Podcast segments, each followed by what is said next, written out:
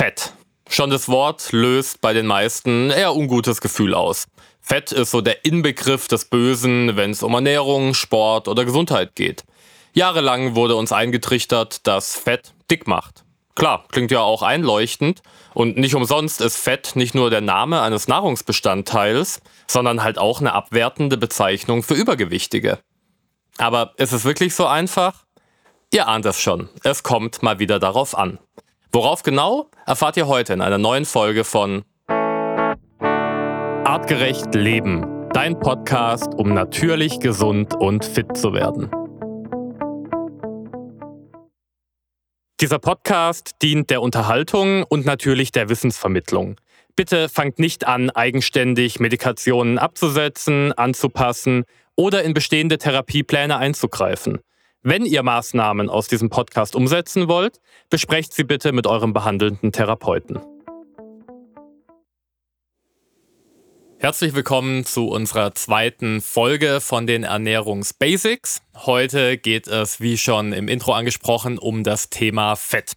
Auch in dieser Folge bin ich natürlich nicht alleine hier.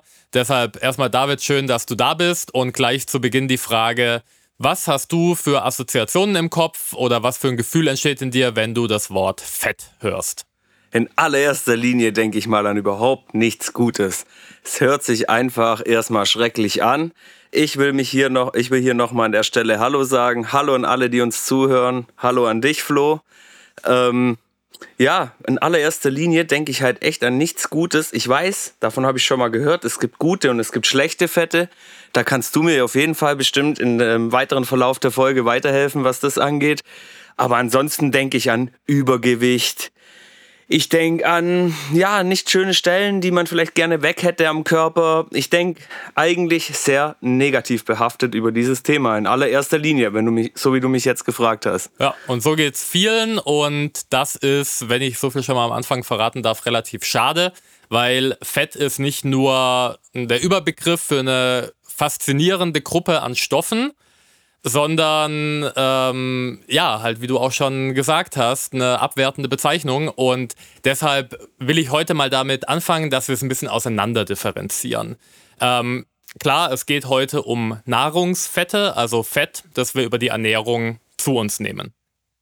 Und wie schon bei den Kohlenhydraten gibt es jetzt nicht einfach nur ein Fett, sondern Fette, wie wir sie zu uns nehmen, ähm, bestehen aus sogenannten Fettsäuren. Und ähm, diese Fettsäuren sind in der Natur meistens in Dreierverbünden ähm, ja, zusammengekleistert mit Glycerin. Und das nennt sich dann ein Triglycerid. Hat man vielleicht auch schon mal gehört. Ähm, das ist ein Wert, der im Blutbild äh, bei den Blutfettwerten ähm, gerne genannt wird. Da gibt es noch ein paar andere, was es mit denen auf sich hat. Da gehen wir ein bisschen später drauf ein. Jetzt erstmal, wie gesagt, die Klassifizierung von Fetten. Du hast schon gute und schlechte Fette angesprochen. Ja. Und erstmal muss man so ein bisschen, also ich mag es nicht damit gut und schlecht äh, zu arbeiten, weil die Menge macht mal wieder das Gift. Und gut und fett suggeriert, von dem einen darf man unendlich viel zu sich nehmen und von dem anderen sollte man möglichst gar nichts zu sich nehmen. Und das ist halt einfach falsch. Wir brauchen verschiedene Fettquellen. Und da können wir schon mal die erste Differenzierung vornehmen. Es gibt sogenannte ungesättigte Fettsäuren und gesättigte Fettsäuren. Mhm. Und so in der aktuellen öffentlichen Wahrnehmung sind die gesättigten Fettsäuren eher die schlechten, während die ungesättigten als die guten dargestellt werden. Ähm, Gesättigte Fettsäuren bringt man vor allem mit tierischen Produkten, tierischem Fett in Verbindung und ungesättigte mit pflanzlichen. Auch das ist jetzt nicht so klar zu trennen. Ähm, also auch, ich sag mal, gut durchwachsenes Stück äh, Rinderba äh, Schweinebauch oder jedes Fleisch enthält sowohl gesättigte wie auch ungesättigte Fettsäuren. Und da vielleicht am Anfang schon mal einen interessanten Punkt. Ähm, die Produkte, völlig egal, ob es das Fleisch, Milch oder was daraus hergestellt wird, von artgerecht gehaltenen Tieren enthalten deutlich mehr ungesättigte Fettsäuren als die Produkte von, ja, von Tieren aus konventioneller Massentierhaltung. Es gibt aber auch pflanzliche Quellen für gesättigte Fettsäuren. Das sind äh, zum Beispiel Kokosöl, Palmfett. Generell kann man sagen, alle Fette, die bei Raumtemperatur fest sind, haben einen überwiegenden Anteil an gesättigten Fettsäuren. Und alles, was bei Raumtemperatur eher flüssig ist, sind dann die ungesättigten Fettsäuren. Also Öle zum Beispiel. Genau, die klassischen Pflanzenöle. Die bestehen überwiegend aus ungesättigten Fettsäuren. Und diese ungesättigten Fettsäuren kann man dann nochmal weiter aufteilen in einfach ungesättigte Fettsäuren und mehrfach ungesättigte Fettsäuren. Ähm, der Begriff Sättigung kommt einfach daher, eine also da, da, müssen wir jetzt ein bisschen in die Biochemie einsteigen. Ähm, einfach nur mal, dass ihr ein Bild vor Augen habt. Eine Fettsäure ist eine Kette aus Kohlenstoffatomen. Es gibt äh, kurzkettige, mittelkettige, langkettige. Äh, die Ketten bewegen sich da so zwischen 6 und 20 Kohlenstoffatomen. Da hängen dann noch ein paar andere Atome mit dran. Brauchen wir jetzt nicht so im Detail durchsprechen. Auf jeden Fall nennt man das dann eine Fettsäure. Und je nachdem, wie lang die Fettsäure ist oder wie sie genau aufgebaut ist, haben die dann nochmal unterschiedliche Namen. Das ist jetzt aber für die Einführung in die Fette gar nicht so wichtig. Wenn jetzt diese Kohlenstoffkette, also jedes Kohlenstoffatom mit dem nächsten auf die gleiche Art und Weise verbunden ist, dann sind da immer noch so zwei freie Elektronenpaare, da hängt dann Wasserstoffatom dran.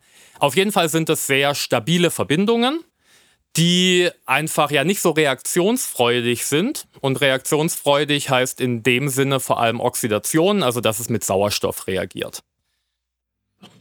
Okay, das kennen wir ja alle, ähm, zum Beispiel auch, glaube ich jetzt mal, von dem Thema, was Metall und Rost angeht. Ist ja auch eine Oxidation, was genau. auch wieder mit Sauerstoff zusammenhängt. Genau, das ist quasi eine Elektronenübertragung.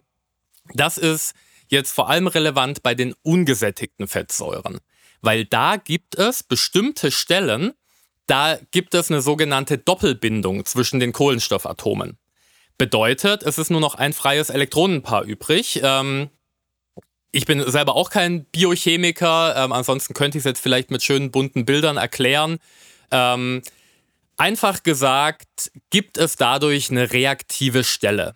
Also das ist einfach eine Stelle in dieser Fettsäure, die gerne mit Sauerstoff von außen reagieren würde.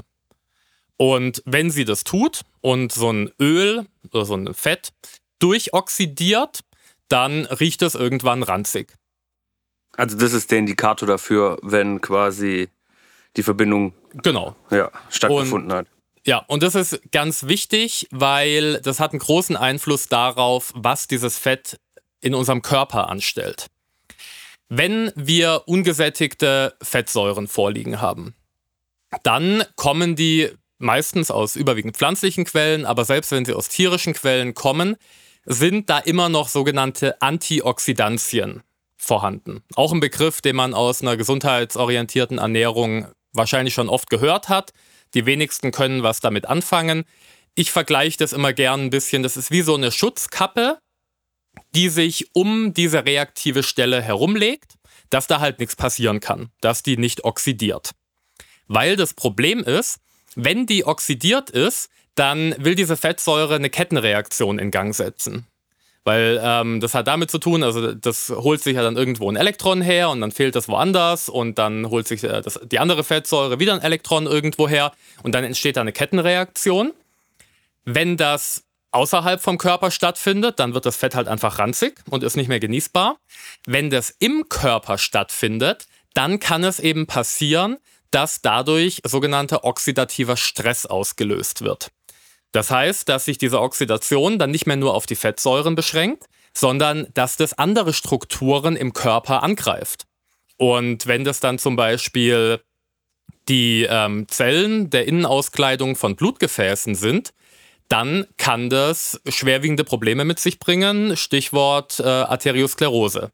Da gehen wir später auch nochmal ein bisschen genauer auf diesen Mechanismus ein. An der Stelle also erstmal nur so viel. Es gibt die gesättigten Fettsäuren, es gibt die einfach ungesättigten und die mehrfach ungesättigten Fettsäuren. Wir brauchen alle. Alle diese Fettsäuren sind für den Körper wichtig. Sonst wäre es ja einfach. Wenn es ja, nicht so wäre. Es wird noch ein bisschen komplizierter. Noch komplizierter. Weil jetzt, wie ich schon erwähnt habe, also diese nicht oxidierten, ungesättigten Fettsäuren mit genug Antioxidantien und da ist vor allem Vitamin E ein ganz wichtiger Stoff im Kontext Fette. Ähm, jetzt habe ich gerade ein bisschen den Faden verloren. Ja, genau, wenn die nicht oxidiert sind, dann sind sie für den Körper gut und wichtig, weil sie zum Beispiel fürs Immunsystem benötigt werden, ähm, für unsere Nervenzellen ähm, und generell für unsere Zellmembranen. Also dafür brauchen wir diese nicht oxidierten, ungesättigten Fettsäuren, damit wir einfach gesund bleiben, unterm Strich. Okay. Wenn jetzt die Industrie ungesättigte Fettsäuren verarbeitet, dann ist es grundsätzlich erstmal problematisch. Weil diese Bearbeitung, und das kann eine mechanische Bearbeitung sein, dass es halt einfach nur, als das Beispiel lange gerührt wird oder halt einfach durch alle möglichen Pressen durchgejagt wird, wenn es thermisch bearbeitet wird, also erhitzt wird, oder wenn es chemisch bearbeitet wird, dann hat es eben auch wieder einen Einfluss auf die, ähm, auf unsere Kohlenstoffkette der Fettsäure. Nämlich entweder in dem Sinn, dass sie halt oxidiert damit eine oxidative Stelle bildet und im Körper weitere Prozesse in dieser Kettenreaktion auslösen kann. Dann gibt es noch die Transfettsäuren. Hast du den Begriff schon mal gehört? Jein. Also ist nicht so, dass er mir komplett fremd ist, aber ich kann aktuell nichts damit anfangen. Ich könnte mir was darunter vorstellen, wenn ich die Wörter so auseinandernehme, aber ich bin da jetzt sehr gespannt, was du mir einfach dazu sagst, bevor ich die Leute hier unnötig äh, verwirre mit meiner Okay, also normalerweise liegt so eine Fettsäure immer in der sogenannten Cis-Konjugation vor. Ähm, Cis bedeutet einfach, dass quasi alle diese Stellen, also diese ähm, Elektronen da quasi oder diese Einfachbindung ähm, auf der gleichen ja, Seite vom, von der Kette liegen. Und wenn, also man kann jetzt durch chemische Verfahren oder durch äh, lange Einwirkung von hoher Temperatur, kann man dafür sorgen, dass die Fettsäure sich in sich so ein bisschen verdreht. Und dann ist sie eine Transfettsäure. Um da einfach mal eine Analogie ähm, zu ziehen, jetzt gerade beim Thema Gendern etc. Es gibt ja viele, die sich als Cis-Mann, Cis-Frau ja, bezeichnen. Ja, haben wir schon alles mal gelesen oder gehört. Genau, das heißt quasi, dass sich das ähm, identitäre Geschlecht mit dem biologischen Geschlecht auf der gleichen Seite befindet. Okay, also wenn ich mich als Mann fühle und, auch, und ein Mann, Mann und auch als Mann lebe, ein biologischer Mann bin, dann bin ich ein Cis-Mann. Genau. Ah, okay. Wenn du jetzt als Mann geboren wirst, und dann im Lauf deines Lebens merkst, nee, das identitäre Geschlecht ist eine Frau oder auch ein anderes Geschlecht, ähm, dann befindet sich das nicht mehr auf der gleichen Seite und dann ist es ein Transmann oder eine Transfrau. Okay, das ist ein gutes Beispiel. Genau, daher Damit kommt können wir alle auf jeden Fall was anfangen. Das ist die Nomenklatur dahinter und ähm, während das beim identitären Geschlecht meiner Meinung nach absolut gar kein Problem darstellt, ist es bei einer Fettsäure ein ziemlich großes Problem. Das sehe ich auch so. Die Transfettsäuren, die sind für den Körper nämlich wirklich absoluter Müll. Und also bestes Beispiel für Transfettsäuren ähm, ist Margarine, wobei da muss man auch sagen, moderne Margarine enthält nicht mehr so viele Transfettsäuren. Aber wenn Fette industriell gehärtet werden, und das kennt man auch von der Packungsbeilage von industriell verarbeiteten Produkten, da steht dann manchmal drauf gehärtete Fette. Und das bedeutet einfach nur, dass diese Strukturformel verdreht wurde, dass die Fettsäure verdreht wurde.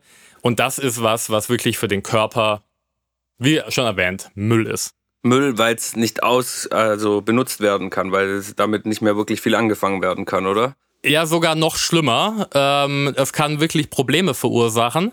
Und um das so ein bisschen bildhafter darzustellen, würde ich jetzt ähm, mal darauf eingehen, wie unser Körper Fett aufnimmt, weiterverarbeitet und was dann damit passiert. Ich bin gespannt.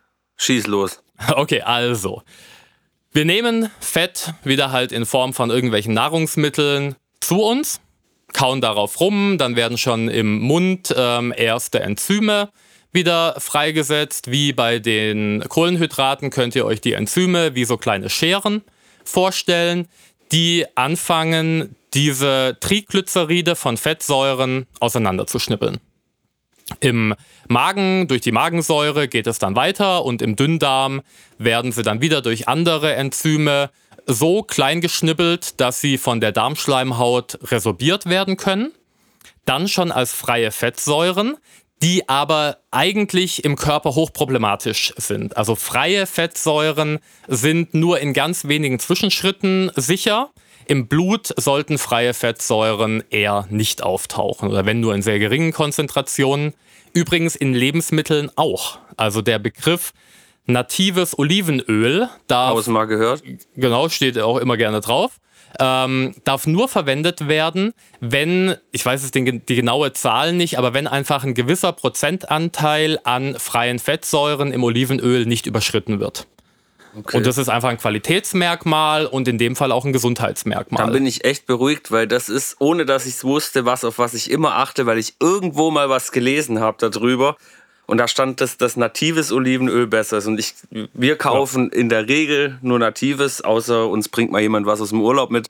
Dann wissen wir halt nicht, wo es herkommt, obwohl da auch oft das draufsteht. Aber ja. das ist eigentlich so dann der, der, das Hauptöl, das wir benutzen. Sehr gut. Aber wichtig, nicht zu heiß erhitzen. Ähm, aber auch das Thema Erhitzen von Ölen will ich nochmal ein bisschen hinten anstellen. Erstmal zurück zum Körper. Wir sind in unserem Darm.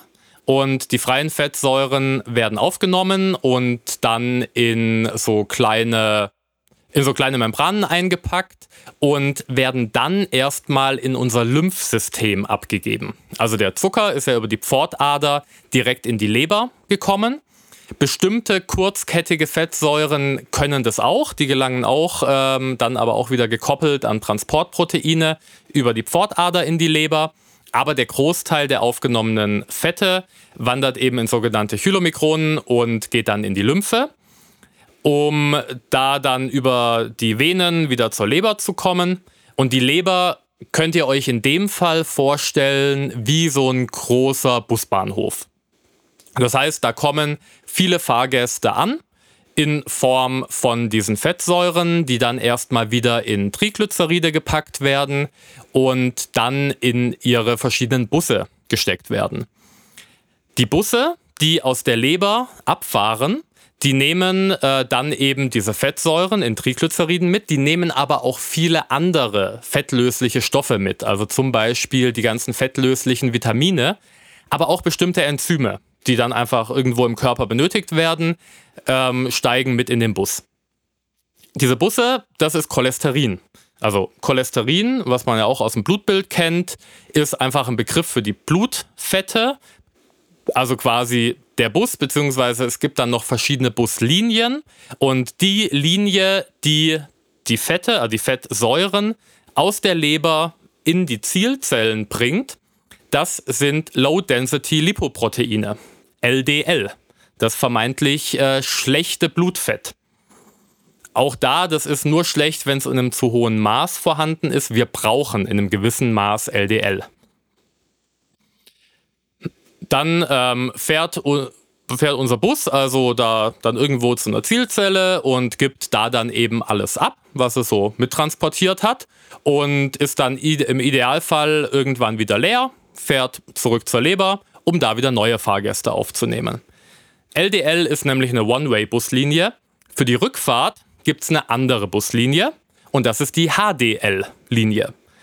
Es wird nämlich auch ständig in allen Zellen äh, irgendwas abgebaut oder ganze Zellen werden abgebaut oder da finden ja unzählige Prozesse im Körper die ganze Zeit statt. Und da werden dann auch wieder Fettsäuren frei. Die werden dann zu Cholesterin äh, verestert und steigen dann in den HDL-Bus ein und fahren mit dem HDL-Bus zurück zur Leber, um da dann einfach wieder verarbeitet zu werden. Weil wie für Kohlenhydrate ist auch für Fette und für fast alles andere die Leber so unser zentrales Stoffwechselorgan.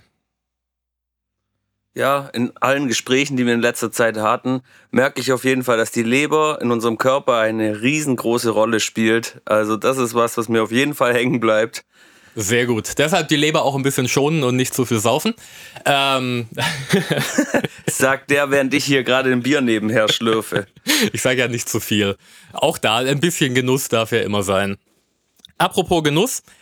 reden wir ein bisschen darüber, was jetzt passiert, wenn eben zum Beispiel solche Transfette oder oxidierte, ungesättigte Fettsäuren in unseren Körper aufgenommen werden. Die kommen auch in die Leber und steigen da in den Bus ein.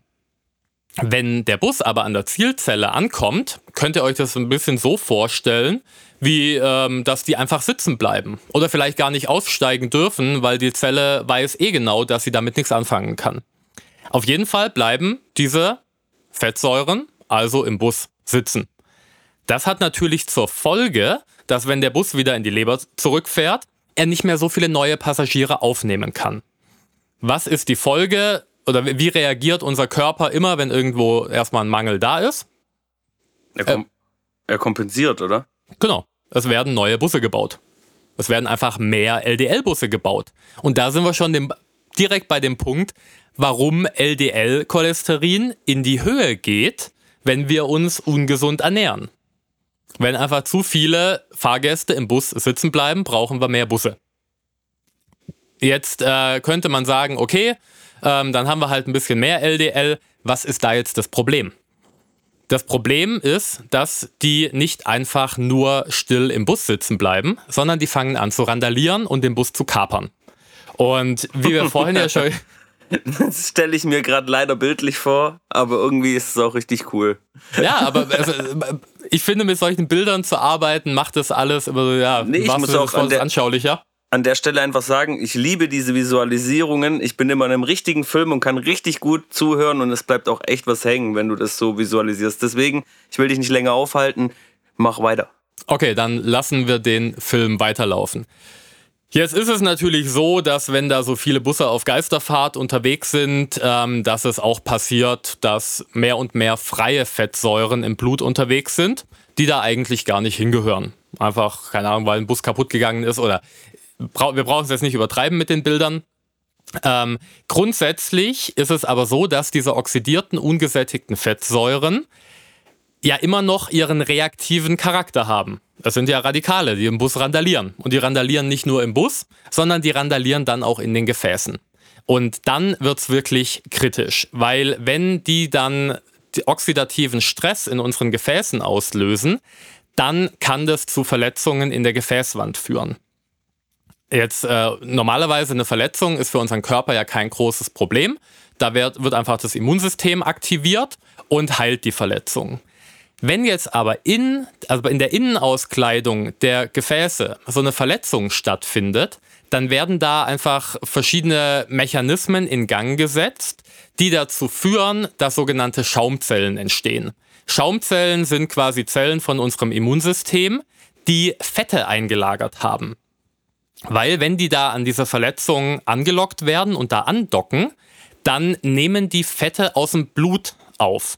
Und jetzt ist natürlich klar, je mehr Fette im Blut rumschwimmen, sei es einfach LDL-Cholesterin, ähm, sei, seien es freie Fettsäuren, dann werden die da eben eingebaut, hemmen diesen Reparaturprozess und ja, kann man sich wirklich vorstellen, wie da entsteht so eine Art Schwamm, der dann vom Körper noch in Bindegewebe eingekleidet wird. Und das ist ein sogenannter arteriosklerotischer Plaque. Das heißt, das Arteriosklerose ist ja die Verletzung oder die, die, ähm, die Krankheit, die einfach gesagt eine Verkalkung der Arterien darstellt. Also so wird es äh, im allgemeinen Sprachgebrauch beschrieben. Verkalkung kommt daher, weil noch, ich glaube, Calciumphosphat dann mit in die Plaques eingebaut wird. Auf jeden Fall äh, alles in allem kein schönes Geschehen und kommt eben aus der Kombination von zu hohem LDL-Cholesterin und allgemein zu viel Fett, was im Blut unterwegs ist. Wenn jetzt aus irgendeinem Grund äh, es doch passiert, dass so eine oxidierte Fettsäure in eine Zellmembran eingebaut wird, dann hat auch das wieder problematische Folgen, ähm, ich beschreibe es immer gerne ein bisschen so, also eine Zellmembran kann man sich vorstellen wie so eine schön wabbelige, elastische Hülle, die einfach ja, gut reagieren kann, wenn irgendwie von außen Kräfte auf sie wirken. Wenn da jetzt aber so ja, oxidierte, fehlerhafte, schlechte Fettsäuren eingebaut werden, dann werden die spröde. Und wenn eine spröde Membran von außen einer Kraft ausgesetzt wird, dann kann es sein, dass sie irgendwann reißt. Und wenn eine Zellmembran reißt, dann ist es nicht gut. Dann geht die Zelle nämlich kaputt, beziehungsweise unser Immunsystem reagiert relativ schnell und löst eine Entzündung aus. Entzündung ist ja immer nur eine Aktivierung vom Immunsystem. Und so äh, ist es dann eben auch naheliegend, dass einfach viele entzündliche Prozesse im Körper durch diese zu hohen Blutfette, durch die in Anführungszeichen schlechten Fette ausgelöst werden. Jetzt haben wir ja auf der anderen Seite auch noch unsere guten, wichtigen, äh, gesunden, nicht oxidierten Fettsäuren. Und da, um da noch mal ein bisschen ähm, tiefer in die Materie zu gehen, also Begriffe, die du vielleicht oder auch unsere Zuhörer schon mal gehört haben, das sind dann die Omega-3 oder Omega-6 oder Omega-9, gibt es noch ganz verschiedene Fettsäuren. Fettsäuren, ja, habe ich auf jeden Fall schon davon gehört, zu mehrfach. Ja, gelten gemeinhin als gesund. Ja, und würde ich auch so sagen. Steht auf jeden Fall auf sehr vielen äh, Präparaten, die man nehmen kann, mitwerbend drauf. Also, genau, gerade Omega-3. Ja, ähm, ist eigentlich so der Burner, was das angeht. Ja. Auch da gibt es jetzt nicht die Omega-3-Fettsäure, sondern es gibt natürlich wieder mehrere. Die drei wichtigsten sind die Alpha-Linolensäure, ALA, dann die Docosahexaensäure, DHA und Eicosapentaensäure, EPA. Diese Buchstabenkombinationen hat man vielleicht schon mal gehört. Ähm, zur Differenzierung, ALA ist vor allem in pflanzlichen Fettquellen vorhanden, EPA und DHA vor allem in fettem Seefisch, aber auch in Algen. Und daher kommt es auch, dass man das als Nahrungsergänzungsmittel entweder in Form von Fischöl oder in Form von Algenöl zu sich nehmen kann. Leider funktioniert es nicht, jetzt einfach die Algen zu essen, weil unserem Körper wieder Enzyme fehlen, um äh, das DHA und das EPA daraus zu isolieren. Deshalb in dem Fall ist tatsächlich eine industrielle Verarbeitung in einem gewissen Maß sinnvoll. Was machen jetzt diese ungesättigten Fettsäuren? Also erstmal Alpha-Linolensäure ähm, hat da jetzt nicht so eine herausragende Bedeutung kann vom Körper, also ist auch wichtig, auf jeden Fall, aber EPA und DHA sind auf jeden Fall die, die eine viel größere Rolle spielen. Der Körper kann in einem gewissen Maß ALA in DHA und EPA umwandeln. Je nach Studien, äh, die, äh, je nach Studie, die man sich anschaut, sind es aber Umwandlungsraten von 2 bis 10 Prozent. Und da muss man jetzt auch dazu sagen, dass ALA erstmal in EPA umgewandelt wird. Also auch gut, EPA ist wichtig äh, fürs Immunsystem, für die Blutgerinnung, ähm, für ganz viele Prozesse im Körper. Fast noch wichtiger, auch, auch wenn man da jetzt kein Ranking herstellen darf, ist aber DHA. Und DHA wird wiederum aus EPA gebildet, wenn man es nicht über eine externe Quelle, also Fisch oder Fischöl, zu sich nimmt.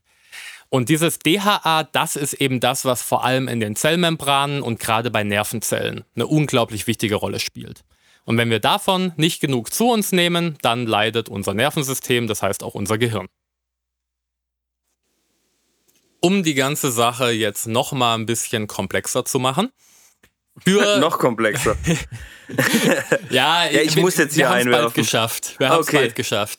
Ähm, aber bevor ich jetzt eben auf irgendwelche Empfehlungen zu Nahrungsergänzungsmitteln kommen möchte, will ich nochmal die Hintergründe erklären, warum es meiner Meinung nach wichtig ist. Darum soll es ja in dem Podcast gehen. Ich will euch nicht sagen, schluck das, das und das und dir geht's gut, sondern ich möchte, dass ihr versteht, warum gewisse Sachen für den einen Sinn machen, für den anderen vielleicht weniger Sinn. Für die Umwandlung von ALA in die anderen beiden Formen braucht es natürlich im Körper wieder einen bestimmten Stoff, also ein Enzym, ein Hilfsstoff, irgendein Katalysator, der die Reaktion in Gange bringt. Und wie so häufig teilen sich verschiedene Reaktionsschritte im Körper gleiche Enzyme. Und in dem Fall ist es jetzt so, dass das Enzym, was eben ALA in EPA umwandelt, auch benötigt wird, um Omega-6-Fettsäuren zu verstoffwechseln. Die gelten ja auch als gesund. Omega-6-Quelle ist da vor allem Sonnenblumenöl, also Sonnenblumenkerne, Sonnenblumenöl, ähm, aber auch sowas wie Traubenkernöl zum Beispiel. Also man kann sagen, vor allem so die günstigen Öle haben einen relativ hohen Anteil an Omega-6-Fettsäuren. Brauchen wir in einem gewissen Maß auf jeden Fall. Aber wenn wir jetzt zu viel Omega-6 zu uns nehmen, dann muss der Körper das verarbeiten und dann ist weniger Enzym noch da, das ALA in EPA und DHA umwandeln kann. Das heißt, wir, wir haben, also wenn wir viel Sonnenblumenöl zu uns nehmen und wenn ihr mal äh, in den Kühlschrank schaut und auf eure Fertigprodukte oder verarbeiteten Produkte draufschaut, Sonnenblumenöl ist fast überall drin, dann hemmt ihr damit quasi die Produktion von den wichtigen Omega-3-Fettsäuren, die unser Körper braucht. Und da jetzt eh durch die zunehmende Verschmutzung der Meere mit Mikroplastik, mit Schwermetallen etc die Empfehlung für Fischkonsum eher so Richtung 100 bis 200 Gramm pro Woche geht, reicht es einfach de facto nicht aus, um genug von diesen Omega-3-Fettsäuren zu uns zu nehmen. Man könnte jetzt argumentieren, ja, wir können doch einfach genug von den pflanzlichen ähm, aufnehmen und unser Körper wandelt es dann um. Dann muss halt zum einen darauf geachtet werden, dass möglichst wenig Omega-6 zugeführt wird. Ideal ist so ein Verhältnis von 1 zu 1 bis 1 zu 4, also maximal viermal so viel Omega-6 wie Omega-3. Realität ist in der westlichen Welt 1 zu 25. Also 25 oh. mal so viel Omega-6 wie Omega-3. Ja, ich denke gerade darüber nach, weil ich nasche immer gern Sonnenblumenkerne so abends vorm Fernseher mal oder so. Ja, damit hemmst du vielleicht so ein bisschen äh, die eigenen Reparaturprozesse, vor allem im Nervensystem. Ja, okay. Wenn man jetzt, ähm, also so Walnüsse gelten als ein Lebensmittel mit einem unglaublich hohen Anteil von der Alpha-Linolensäure. Aber selbst wenn man eine normale Umwandlung hat, müsste man je nach Studienlage ungefähr zwei Kilogramm Walnüsse am Tag essen, damit der Körper dann immer noch genug EPA und DHA draus bilden kann. Das wäre ein trockenes äh, Erlebnis auf jeden Fall. Da sind wir wieder bei dem Punkt, äh, so macht Ernährung keinen Spaß. Und genau aus dem Grund ist Omega-3-Öl für mich auch ja eigentlich fast nicht zu verhandeln, was eine Nahrungsergänzung angeht. Also ich empfehle nahezu jeder und jedem, und so mache ich selber auch, täglich Omega-3-Öl einzunehmen. Ich nehme Fischöl. Ähm, wie gesagt, wer vegan leben möchte, kann da auch das Algenöl nehmen. Aber ich empfehle wirklich ein hochwertiges Öl zu nehmen. Weil, wir haben ja schon gesagt, wenn das oxidiert, dann richtet es im Körper wieder mehr Schaden an. Und wenn man sich jetzt im Drogeriemarkt oder im Discounter oder wo auch immer so eine Schachtel mit Omega-3-Kapseln kauft, hat man keine Ahnung, wie lange die da schon stehen, hat keine Ahnung, wie gut die verarbeitet wurden und weiß dementsprechend nicht, wie viel der Körper damit noch Positives anfangen kann oder ob ihr da nicht vielleicht sogar was Schädliches zu euch nehmt. Wenn ihr ein flüssiges Öl habt, könnt ihr dran riechen. Wenn es nicht ranzig fischig riecht, dann ist es auch noch gut. Und da auch schon mal der Tipp in der Packungsbeilage darauf achten, dass eben Vitamin E, also Alpha-Tocopherol, äh, enthalten ist ähm, oder halt einfach Antioxidantien. Ähm, häufig ist auch Olivenöl enthalten. Und da mache ich jetzt auch mal explizit Produktwerbung. Also die Öle von Norsan haben wirklich eine verdammt hohe Qualität dahingehend weil sie eben nicht nur einfach die Fettsäuren schützen und hochwertige, unoxidierte Omega-3-Fettsäuren liefern, sondern die Produkte von Norsan werden auch noch gereinigt. Das heißt, da ist nicht einfach nur sichergestellt, dass irgendwelche Grenzwerte von Schwermetallbelastung nicht überschritten werden, sondern die werden nochmal explizit von Schwermetallen gereinigt. Ja, okay, jetzt habe ich echt viel gerade darüber gehört. Jetzt sind wir ja aber die ganze Zeit beim Thema Supplementierung. Wie kann ich denn in meinem alltäglichen Leben in der Ernährung darauf achten, dass ich mein Omega-3-Fett vielleicht in einem, also außer dass ich jetzt vielleicht die Sonnenblumenkörner Menge etwas einstelle, wenn ich vielleicht dazu noch Öl oder verarbeitete Lebensmittel konsumiere, aber wie kann ich jetzt in meiner alltäglichen Ernährung darauf achten, dass ich auch bessere Werte, was Fette angeht, erlange? Ja, also zum einen, was ich ja vorhin schon mal erwähnt habe, wenn tierische Produkte gegessen werden, dann möglichst aus artgerechter Haltung.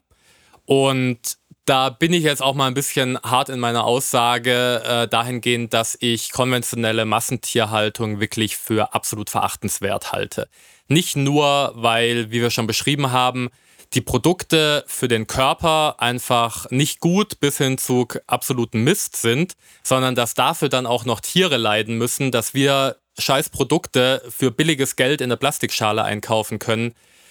Ja, das äh, finde ich gehört sich nicht, ähm, von den Auswirkungen aufs Klima etc. mal ganz zu schweigen. Ja, da braucht man nicht anfangen, sonst werden wir heute nicht mehr fertig mit der Folge. Genau, also Und es ist ja auch einfach so, Fakt ist, wenn man aus Massentierhaltung Tierfleisch isst, dann bekommen die ja auch nichts anderes wie ein Kraftfutter. Das ist ja auch nichts anderes wie irgendeine Supplementierung, dass sie halt schnell und gut dastehen und dann wie du vorher beschrieben hast, werden wahrscheinlich die ganzen Sachen, äh, die Fetten schon gesättigt sein und dadurch äh, nimmst du eigentlich noch mehr schlechte Fette zu dir, weil genau. sie schon im Vorhinein wie bei der Verarbeitung mit dem Öl, wenn es maschinell gerührt wird, dann kann es auch schon schlecht sein. Genau, kann man so schön zusammenfassend sagen, weil wir heißen ja auch artgerecht leben. Bei uns geht es darum, wie wir Menschen artgerechter leben können.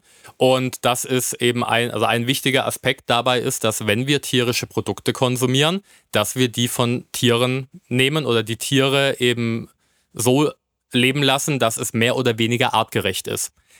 Klar, man könnte da jetzt tief in die Diskussion einsteigen, was ist wirklich artgerecht, aber auch bei uns im Podcast geht es ja nicht darum, wieder wie die Steinzeitmenschen zu leben, sondern einfach ein bisschen erfahrungsbasiertes Wissen wie moderne wissenschaftliche Erkenntnisse so für uns zu nutzen, wie sie uns eben gut tun. Mit Augen auf durchs Leben. Das sowieso. Wobei machen eh viel zu wenige. Aber äh, wir wollen ja nicht in Gesellschaftskritik ausarten hier, sondern wir wollen noch mal ein bisschen über die ernährungsrelevante Rolle von Fett reden. Da erstmal ganz wichtig der Punkt, Fett macht nicht dick. So einfach ist es nicht. Wenn man diese Relation einfach herstellen möchte, dann kann man sagen, Zucker macht dick oder zu viele einfache Kohlenhydrate machen dick. Aber nur von Fett dick zu werden, ist nahezu unmöglich. Da spielt immer die Kombination mit Zucker eine große Rolle. Weil auch Zucker zum Beispiel diese vorhin erwähnten ähm, Entzündungen in den Gefäßwänden auslösen kann die dann eben zu diesen arteriosklerotischen Plaques führen. Also. Was wir ja in unserer Folge ähm, Kohlenhydrate, genau, Kohlenhydrate besprochen haben, genau. okay, also zurück zum Thema jetzt nochmal die Empfehlungen Fett in der Ernährung. Erstmal der prozentuale Anteil will ich wieder nicht pauschal was sagen. Also Fett darf zwischen, ich sag mal, 30 äh, und in Extremfällen 90 oder 80, 90 Prozent unserer Kalorienzufuhr ausmachen.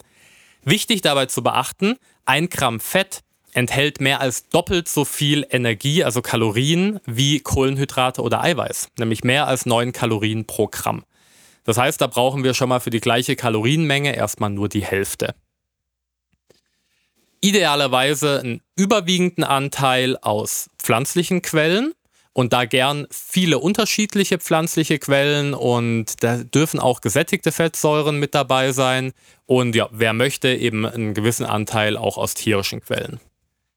Bei den pflanzlichen, wie schon erwähnt, die haben, da, da besteht immer die Gefahr, dass es oxidiert. Wenn Nüsse schlecht riechen, ranzig riechen, dann sind die Fettsäuren dadurch oxidiert. Bei Ölen haben wir es schon besprochen. Also da einfach Nase nutzen, Geschmack nutzen, ähm, schauen, dass ihr gute Produkte einkauft. Und dann ist es für den Körper ein genialer Energieträger, weil Energie aus Fett zu gewinnen ist viel nachhaltiger und hat noch ein paar andere Vorteile, auf die wir in einer anderen Folge nochmal eingehen werden, als wenn wir die ganze Zeit unsere Energie nur aus Kohlenhydraten beziehen. Achtet bitte darauf, dass ihr die pflanzlichen Fette nicht zu hoch erhitzt, weil wir schon gesagt haben, diese Erhitzung führt zu einer Oxidation. Das kann man ähm, bei Ölen relativ einfach sehen. Wenn man die in der Pfanne zum Beispiel zum Braten nimmt und erhitzt, fangen die irgendwann an zu rauchen. Dann ist der sogenannte Rauchpunkt erreicht und ab da kann man wirklich sagen, ist das Öl absoluter Mist. Ich würde sogar so weit gehen, zum Braten, zum Erhitzen, lieber gesättigte Fette nehmen. Die sind einfach viel stabiler und ja, richten somit im Körper auch weniger Schaden an. Nenn mal bitte ein, zwei Beispiele, einfach für mich und für die Zuhörer wahrscheinlich. Also ich brate am liebsten mit Butterschmalz oder Kokosöl. Man kann auch Rindertalg nehmen. Das sind einfach ja, gute überwiegend gesättigte Fette, die schön hitzestabil Bevor sind. du weiterlegst, hätte ich jetzt auch noch eine Frage. Also was bei uns im Haushalt eine Riesenrolle in der Ernährung spielt, weil es einfach schnell, lecker schmeckt, easy zu machen ist, ist ein Ofengemüse. Also wir schnippeln verschiedene Sachen, von der Zucchini, Aubergine, Kartoffeln, ähm, Paprika, alles Mögliche, was gerade so da ist und leeren Olivenöl drüber zum Beispiel und stecken das in den Backofen. Dort habe ich ja noch nie gesehen, dass es jetzt anfängt zu rauchen. Also gehe ich auch mal nicht davon aus, obwohl wir da bei 180 bis 200 Grad sind, dass das Öl dann sein ähm, nicht nur als Geschmacksträger gilt, sondern auch seine guten Eigenschaften beibehält. Oder bin ich da jetzt falsch? Ja, also das kann man schon machen. Olivenöl nimmt da wieder ein bisschen eine Sonderrolle ein, weil Olivenöl einfach unglaublich viele Antioxidantien enthält. Das heißt, ganz viele von den Schutzkappen, die die einfach und vor allem mehrfach ungesättigten Fettsäuren da einfach ein bisschen beschützen. Ich würde jetzt, um ein Steak zu braten, kein Olivenöl nehmen. Ähm, für so ein Ofengemüse mache ich auch gerne, nehme ich auch Olivenöl. Ähm, man kann jetzt auch nicht sagen, dass da ab einer bestimmten Temperatur ein Schalter umgelegt wird und zack sind alle ungesättigten Fettsäuren plötzlich durchoxidiert. Das ist ein schleichender Prozess und wie gesagt, der wird von vielen Faktoren beeinflusst, nicht nur von der Temperatur, sondern eben auch von den Antioxidantien. Okay. Also das kann man schon machen, da ist trotzdem noch genug Wertvolles drin enthalten und wir haben ja auch immer noch ein Immunsystem. Also unser Immunsystem braucht auch immer ein bisschen was zu tun. Und ähm, wenn da jetzt so ein paar oxidierte Fettsäuren in den Körper reinkommen, dann ist es nicht dramatisch. Wir haben ständig oxidativen Stress. Das ist ein ganz normaler physiologischer Vorgang. Nur auch da ist halt wieder, wenn es zu oft und in einem zu starken Ausmaß stattfindet, die Menge macht dann das ist Gift. es nicht gut. Genau, die Menge macht das Gift, wie immer. Ja, okay. Wo ich allerdings ein bisschen vorsichtig wäre, ist jetzt mit zum Beispiel Sonnenblumenöl oder Rapsöl zu braten. Selbst, also beziehungsweise die Öle, die man zum Braten nimmt, die sind häufig raffiniert. Habt ihr vielleicht auch schon mal gesehen, da steht dann raffiniertes Sonnenblumenöl drauf. Ja, findet man bei uns in der Küche übrigens auch. Ja, oder es gibt auch Bratöle. Das ist aber alles nichts anderes, als dass diese Fettsäuren durch chemische oder mechanische Bearbeitung stabiler gemacht wurden. Die haben dann zwar einen höheren Rauchpunkt, aber im Körper ist es trotzdem Mist. Weil die sind ja dann schon von der Industrie in eine Form gebracht, die nicht natürlich ist, somit der Körper ist. wieder nicht verwenden kann. Genau, und somit haben wir wieder neue randalierende Also auf dem Blatt sieht alles gut aus. Wenn man das einfach studientechnisch auf einem Blatt angucken würde, dann sehen die Werte gut aus, aber Faktor für unseren Körper ist es einfach wieder Mumble. Ja, die Industrie hat einfach erkannt, dass Pflanzenfette aktuell gemeinhin eher als gesund angesehen werden. Und Pflanzenöle sind unglaublich billig, bieten guten Geschmack und äh, wenn man sie entsprechend verarbeitet, auch eine gute Textur und sind somit einfach eine gute Möglichkeit, um ihre Produkte billig aufzupumpen, damit sie mehr Umsatz machen können. Um das jetzt mal so Okay. ganz hart zu formulieren. Ja, können wir gern machen. ich habe nichts dagegen.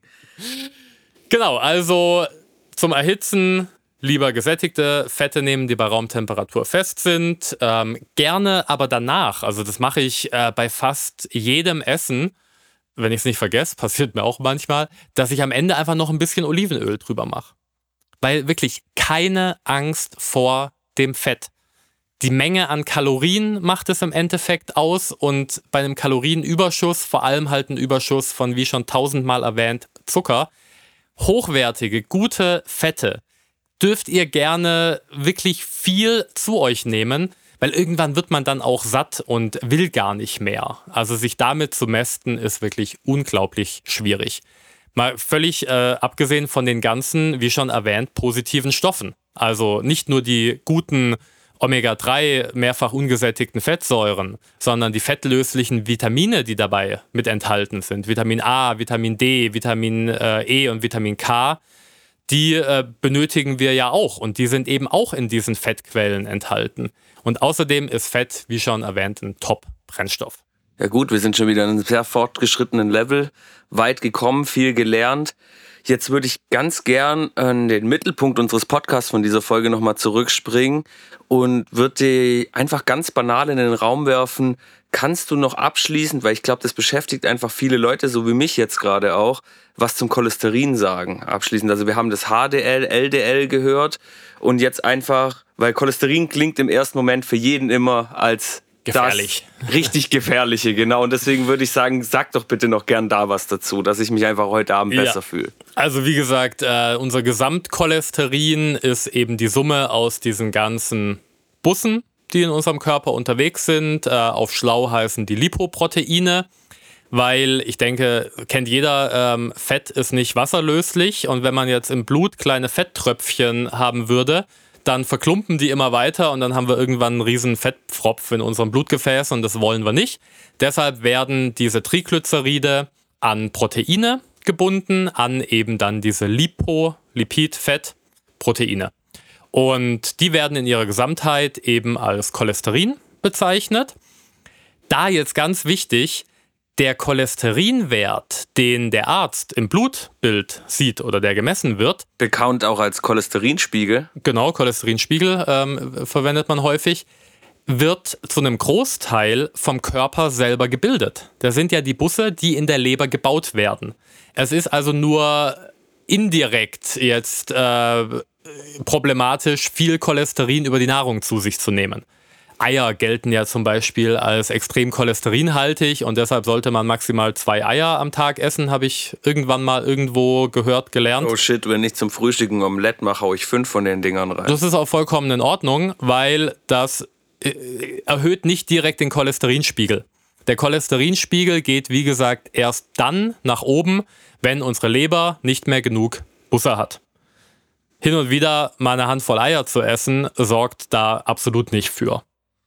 Gut, bin ich wieder beruhigt. Und was auch so ein Punkt beim Thema Cholesterin ist, ähm, da wird es jetzt wieder ein bisschen äh, kritisch. Wenn man sich mal die Empfehlungen für den Cholesterin, für den maximalen Cholesterinwert im Blut anschaut, dann ist der in den letzten 20 Jahren von 260 auf inzwischen 200. Manche Labore geben noch 220 an. Ich habe aber auch schon mal 180 als Maximum für einen Cholesterinspiegel gesehen. Ähm, ja, kann man jetzt fragen, warum die Werte immer weiter runtergegangen sind. Parallel dazu haben sich Statine, das sind die Medikamente, die hohe Cholesterinwerte behandeln, äh, zum Nummer 1 Absatzprodukt der Pharmaindustrie entwickelt. Ich will hier nicht verschwörungstheoretisch werden, aber ich sag mal so, da steckt auch ein großes finanzielles Interesse dahinter, dass Cholesterin einfach immer noch als so böse gilt. Klar, Cholesterinspiegel sollten nicht zu hoch sein, beziehungsweise wenn der Cholesterinspiegel wirklich deutlich jenseits der 200 ist und das über einen längeren Zeitraum, dann stimmt irgendwas mit dem Fettstoffwechsel nicht und dann sollte man sich mal zum Arzt, zu einem Ernährungstherapeuten oder ähnlichem begeben. Also meldet euch bei Flo, wenn ihr das Problem habt. Genau. Da kann man tatsächlich relativ einfach was dran ändern. Interessanterweise arbeite ich dann teilweise sogar mit einer sehr fettreichen Ernährung, aber da kommt es dann eben wieder auf die richtigen Fette an. Gut, viel geredet, fette Folge gemacht. der musste jetzt zum Abschluss noch sein. Der war gut. Also wir haben auf jeden Fall eine fette Folge gemacht. Der gefällt mir. Ich habe jetzt in dem Moment auch gar keine Fragen mehr an dich. Ich habe mal wieder unendlich viel gelernt. Mein Kopf raucht. Mein Sehr Rauchpunkt gut. ist erreicht, um jetzt hier voll durchzudrehen, was das Dann brauchst angeht. du jetzt viel mehrfach ungesättigte Fettsäuren, damit deine ganzen Nervenzellen und neuen Synapsen äh, jetzt da auch gesichert werden. Dann würde ich sagen, dann machen wir hier an der Stelle den Sack zu, gehen hoch ja. in meine Küche und du zeigst mir mal, was ich jetzt hier äh, anfassen darf und was nicht, um mein Level wieder auf Vordermann zu bringen. Klingt nach einem guten Plan. Ähm, danke fürs Zuhören. Wenn euch die Folge gefallen hat, wie immer, teilt sie gerne mit allen Menschen, die, denen ihr einen Gefallen tun wollt, bei denen ihr denkt, dass sie sich für das Thema interessieren könnten. Gebt uns gerne eine Bewertung. Wenn ihr Fragen habt, haut sie einfach in die Kommentare, entweder hier im Podcast oder ähm, auf Instagram unter artgerechtleben-bc. Und ja, dann freuen wir uns auf die nächste Folge. Teil 3 von den Ernährungsbasics. Dann geht es um Protein, also Eiweiß. Da bin ich gespannt drauf. Ich habe richtig Lust drauf. Ich sag nur noch abschließend Danke, dass ihr die Folge bis hierhin gehört habt. Alles Wichtige hat Flo schon erwähnt. Peace. Ade.